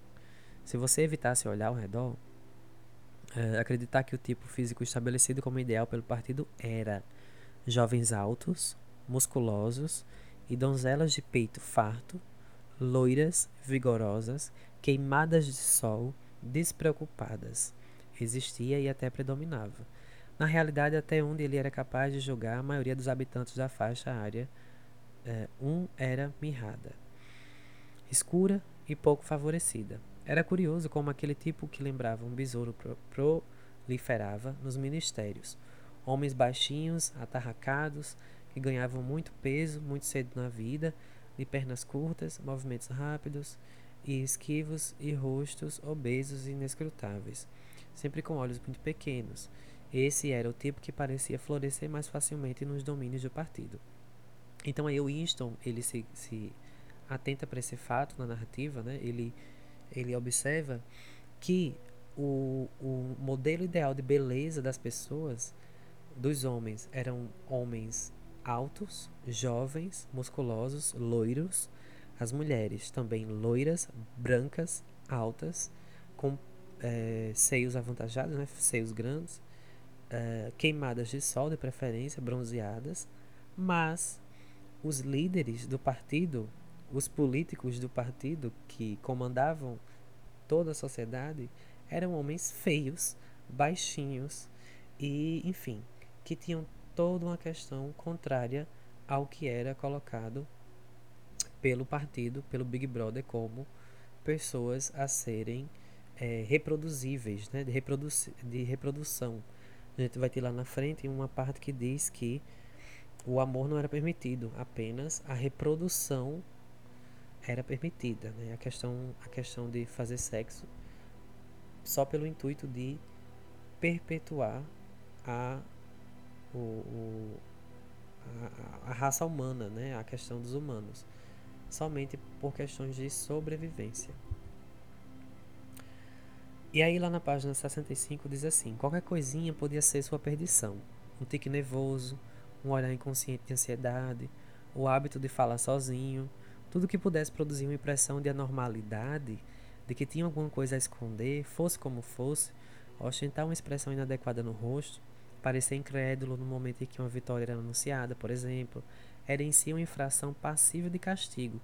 Havia, inclusive, uma palavra para isso em nova fala que era rosto crime. Então, além, além de, de dos cidadãos serem criminalizados e torturados e presos por conta do pensamento crime, eles também eram presos quando eh, na fisionomia, né, na expressão facial, eles não concordavam com o que era dito pelo grande, pelo grande irmão, pelo Big Brother e pelo partido, que vinham e mensagens pela teletela, pela televisão, né? E aí, é, se isso fosse percebido, né, pelos, pelos, pelo Big Brother, a pessoa era criminalizada como crime rosto crime, né? Crime de rosto. E aí é, a pessoa não podia ter essa, essas, esses lapsos de, de, de pensamento não podia falar sozinho, não podia, não podia ser livre, né? e nem na sua individualidade, muito menos na coletividade. Né?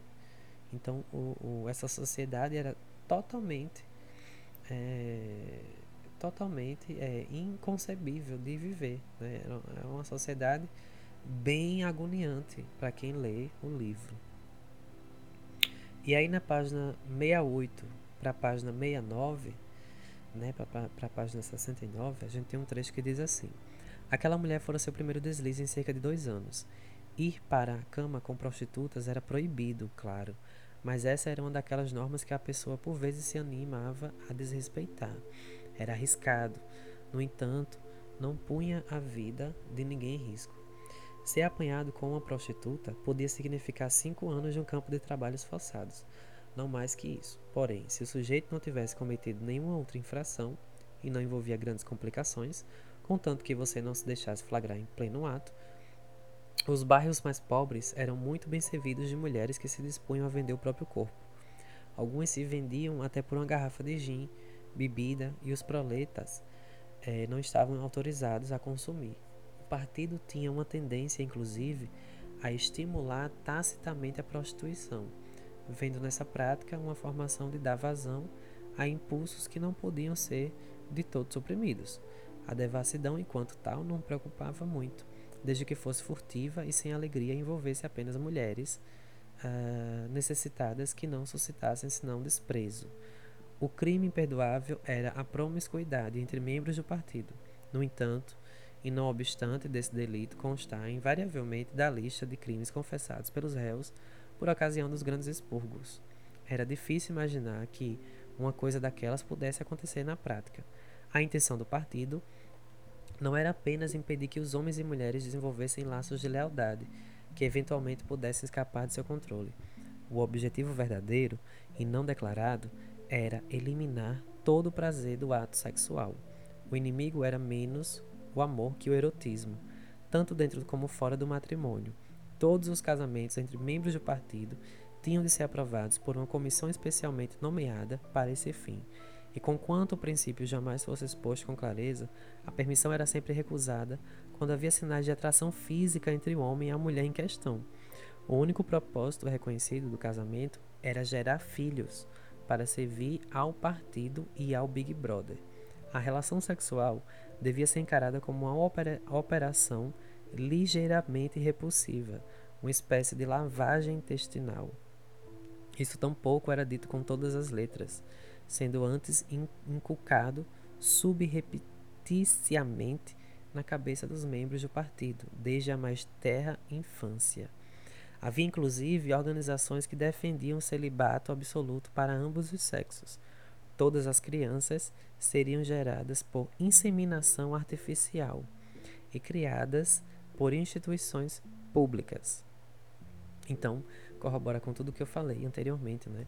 O sexo ele tinha que ser altamente é, é, mecânico e com uh, intuito estritamente reprodutório, né? de, de, de reproduzir a raça humana. E até a questão do amor era uma questão inimaginável nessa sociedade. É, se houvesse o, o, a atração entre esse homem e essa mulher, é, os dois eram punidos, né? É, enfim, não podia ter essa, essa, essa, essa questão. E aí os, essas crianças jamais é, eram criadas pelos pais. As crianças eram retiradas e jogadas, né, e colocadas em instituições públicas. E aí começava nessa época já, de, desde criança, essa lavagem cerebral, né, essa, essa manipulação psicológica desde criança, trazendo a ideologia do Big Brother, do Grande Irmão, dessa sociedade é, controladora. E aí eu vou dar um pulo agora para algumas partes já do fim do livro, uh, porque senão a gente vai ficar horas e horas e horas e horas e horas aqui falando sobre as questões do livro. Mas aí já na página 272, quase no fim do livro, a gente tem um trecho que traz aquela questão da onipresença, onipotência, onisciência, que nos faz lembrar do Deus é, da, da Bíblia, né? Deus bíblico, é, judaico-cristão. E aí tem na, lá na página 272 tem um trecho que diz assim: Quando afinal se lembrou do que devia ser, foi graças a uma reflexão consciente. A frase não surgiu por conta própria. Escreveu: Deus é poder. Aceitava tudo. O passado era modificável. O passado nunca fora modificado. Vou ler novamente. Quando afinal se lembrou do que devia ser, foi graças a uma reflexão consciente. A frase não surgiu por conta própria. Escreveu: Deus é poder. Deus é poder. Então, quando a gente traz no livro né, essa noção de que Deus é poder, e o George Orwell coloca não por acaso, ele fala de uma alienação provocada por uma ideologia voltada a uma divindade é, que não tem corpo, não tem braços, não tem. É, não é corporificada, né? É um, é um, um ser divino que controla todos e institui leis. No caso, a gente está aqui falando dos Dez Mandamentos especificamente. A lei do, a lei, as leis de Moisés, né? Enfim. E aí tem um texto muito interessante do Freud que ele fala de, do Moisés e o monoteísmo, né? Essa questão de como as sociedades, as culturas, elas, pelo processo psicológico da mente, né? Foi instituindo esse Deus único, né? Esse, esse, essa, entre aspas, essa economia de energia, de culto a só um Deus. E, e também tem aí toda uma questão econômica, de que o Deus foi escolhido também por uma questão misógina, de, de aversão às mulheres, enfim, questão de gênero. Mas aí o Freud ele vai tratar dessa, dessa questão da, do monoteísmo, né, do, do Moisés, a questão do pai, desse, desse salvador, desse pai, desse, desse Deus poderoso né, e controlador, manipulador de suas, de suas criaturas. E aí, quando o George Orwell coloca que Deus é poder, ele está falando do Big Brother, né? E a gente pode fazer uma analogia com uh, outras divindades. Então, não especificamente só a gente fala do, da, do Deus judaico-cristão, porque a sociedade na qual estamos aqui, né? Eu que falo, vocês que escutam, estamos inseridos na sociedade ainda, é uma sociedade majoritariamente é, católica, é, protestante, cristã, né? Enfim. E aí no trecho uh, do fim dessa página, ainda nessa página 272, o, o Winston vai dizer: a falácia era óbvia. Partia do pressuposto de que em algum lugar fora da própria pessoa havia um mundo real, onde coisas reais aconteciam. Mas como seria possível existir um mundo assim? Que conhecimento temos de ser, que conhecimento temos de seja lá o que for, senão o que obtemos por meio de nossa própria mente. Tudo acontece na mente. O que quer que aconteça em todas as mentes acontece de fato. Não teve dificuldade em se livrar daquela falácia e não corria o menor risco de sucumbir a ela. Compreendeu, porém, que ela nem sequer devia ter lhe ocorrido. A mente precisava desenvolver um ponto cego sempre que um pensamento perigoso viesse à tona. O processo devia ser automático, instintivo, breca-crime. Era sua denominação em nova fala. Então, esse processo do cidadão dessa sociedade controlada, é, quando, ele, quando ele ia pecar pelos pensamentos, ele brecava os pensamentos. E esse movimento de frear os pensamentos é, crime, né? que levava esse cidadão a ser vaporizado, preso, vaporizado, torturado, né? torturado e vaporizado, era freado. Então, esse, até esse processo, o, o, o, Big Brother, o grande irmão, o Deus, né? esse Deus dessa, dessa sociedade, era tão controlador, tão controlador, que ele controlava até o ato de controlar os pensamentos.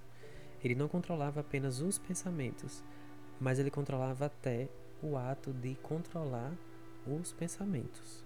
Então é, é um nível de controle da realidade imenso, né? Então o, o George Orwell ele é genial nessa nessa implicitude do texto, né? nesse sub, nesses subentendidos do texto, quando ele traz essa profunda é, noção, nesse profundo sentido, de que não é apenas um, um, um sistema totalitário que controla o pensamento e as ações, mas é um sistema que controla, para além do pensamento, o controle de pensar nesse pensamento. Então é um, é um nível altamente profundo, né?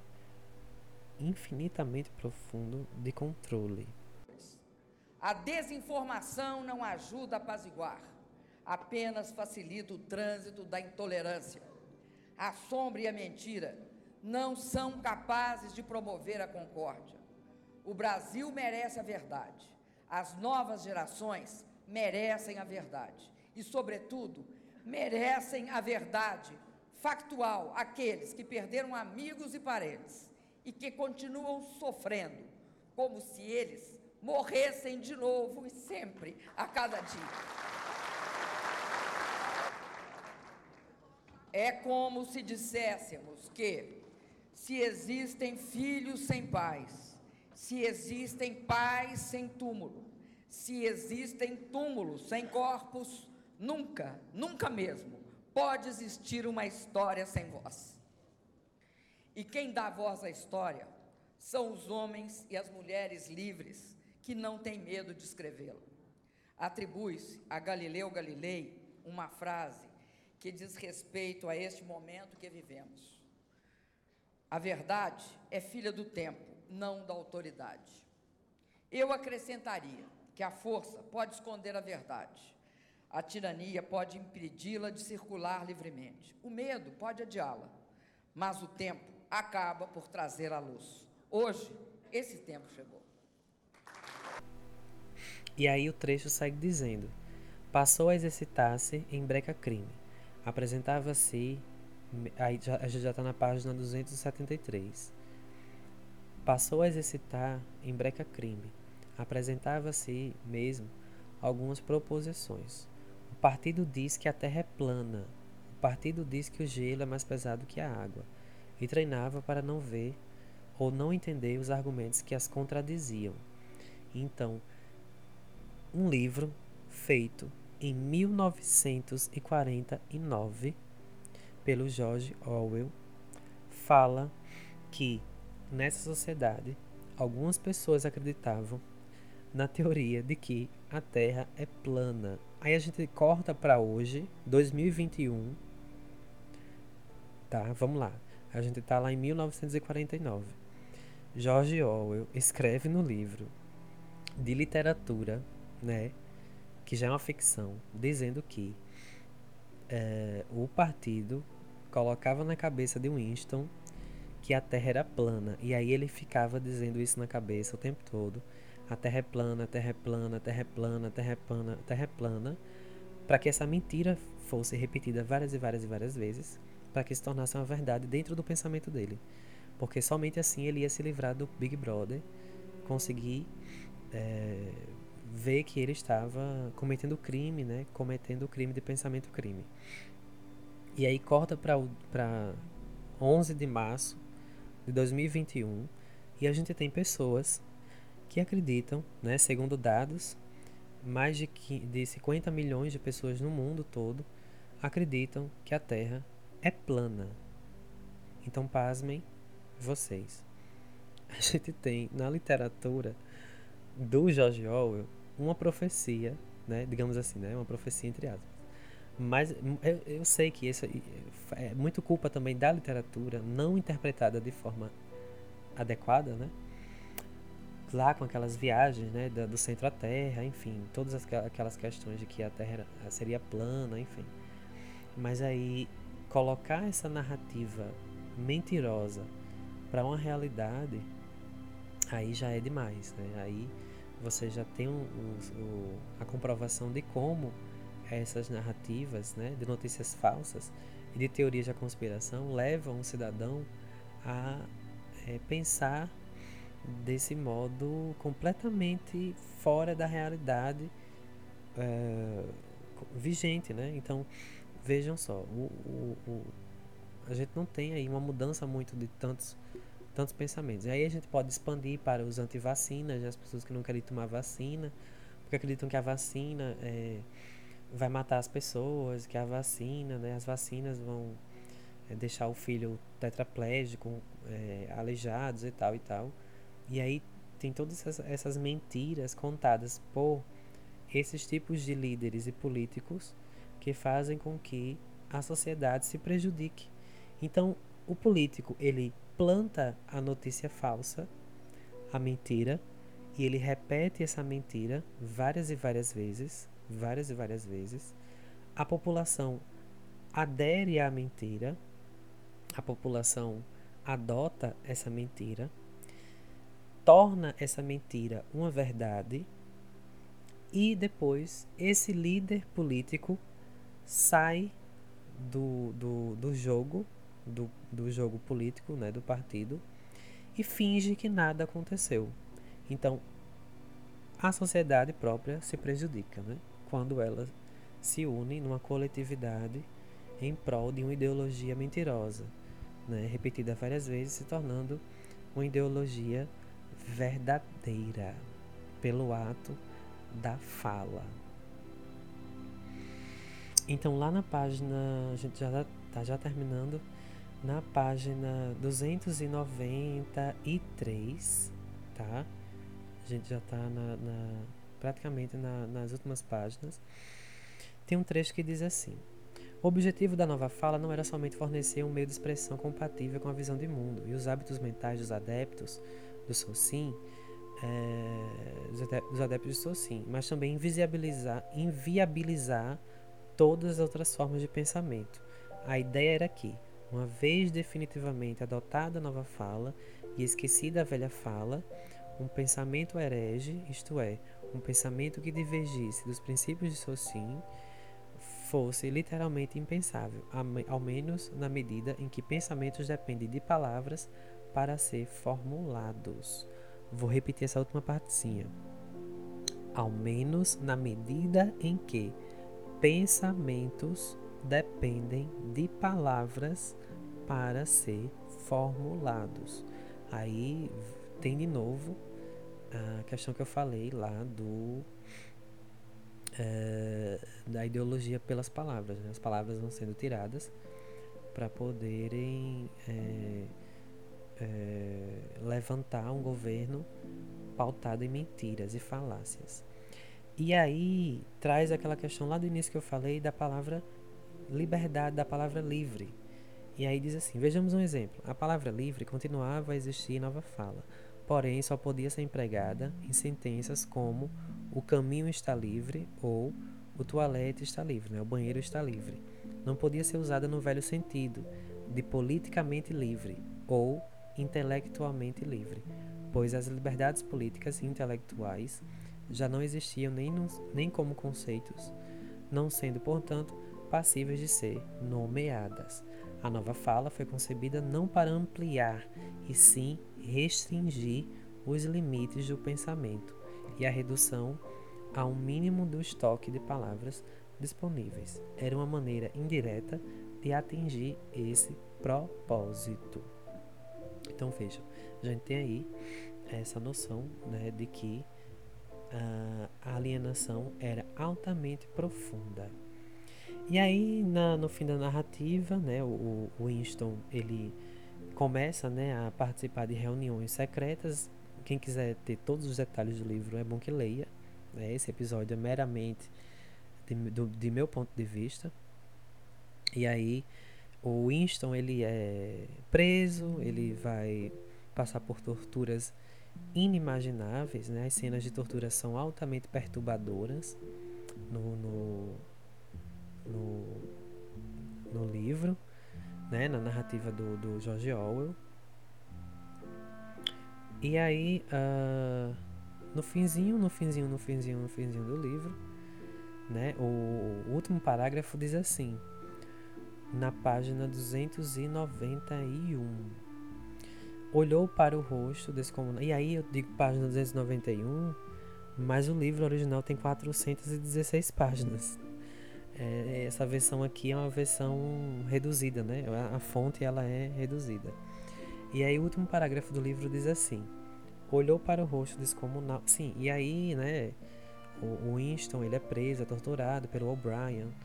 E aí depois ele é solto, mas aí ele fica é, ele fica totalmente é, é, desfalecido, né? Ele fica totalmente caído, ele é destruído físico e mentalmente pela tortura do grande irmão. E aí no final tem esse trecho. Olhou para o rosto descomunal. 40 anos haviam sido necessários para que ele descobrisse que tipo de sorriso se escondia debaixo do bigode negro. Ah, que mal entendido, cruel e desnecessário. Ah, que obstinado autoexílio do peito amoroso. Duas lágrimas recendendo a Jim correram, correram-lhe, correram-lhe, desculpem, correram-lhe pelas laterais do nariz. Mas estava tudo bem. Vou ler de novo esse trecho, tá? Duas lágrimas recedendo a Jim correram-lhe pelas laterais do nariz. Mas estava tudo bem. Estava tudo certo. A batalha chegara ao fim ele conquistara a vitória sobre si mesmo. Winston amava o grande irmão. Winston amava o Big Brother. Amava o Deus. E aí, é, no fim, né? Eu vou dar o spoiler máximo do livro aqui, que no final ele leva um tiro, né? Tendo as costas, guarda armado.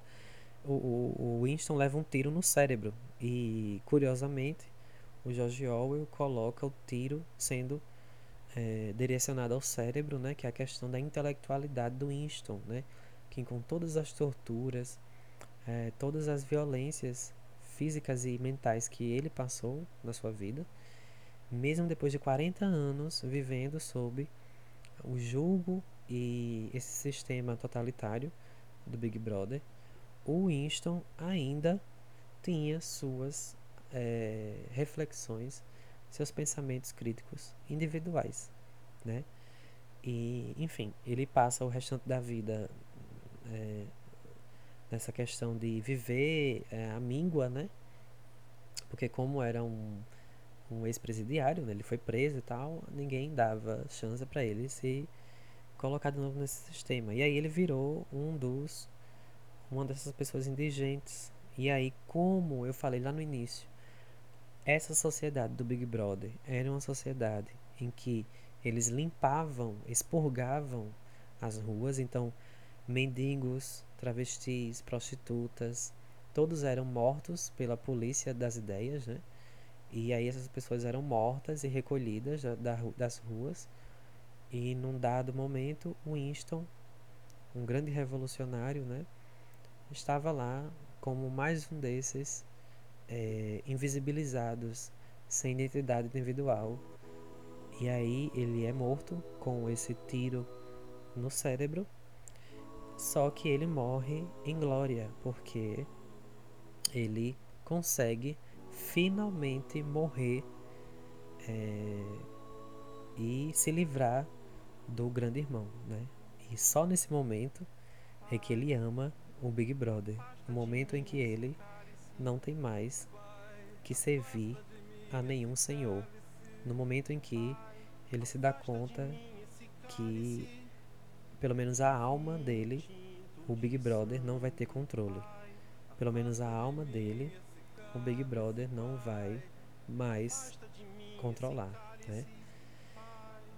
E é isso. O livro acaba bem pesado e eu não quis aqui focar nas cenas de tortura, são cenas pesadíssimas, mas é, vale muito a pena a leitura. E aí, nesses momentos em que as cenas estão. É, cenas de tortura, né? É, é, é o período do livro em que você vai se impactar mais, né? Segundo o meu ponto de vista.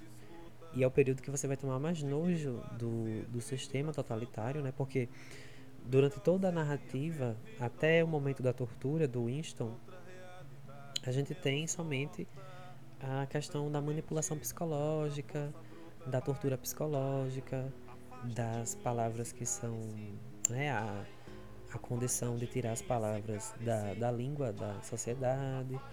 E aí, do, da tortura para o fim do livro, é que a gente tem a, o poder do, do Big Brother, do Grande Irmão, colocado em prática. Né? As torturas, a gente vê cenas com descrições detalhadas, né? minuciosas, de como são essas, essas torturas e como isso impacta na mente dos cidadãos pertencentes à Oceania em 1984 do George Orwell. Então é isso. Agradeço imensamente. Esse com certeza é o maior episódio do podcast até hoje, até agora. com certeza. Já vai em um minuto. Desculpem, um minuto. Já vai em quase duas horas de episódio. E, enfim. É, espero que vocês tenham gostado das minhas falas acerca do, da obra do George Orwell.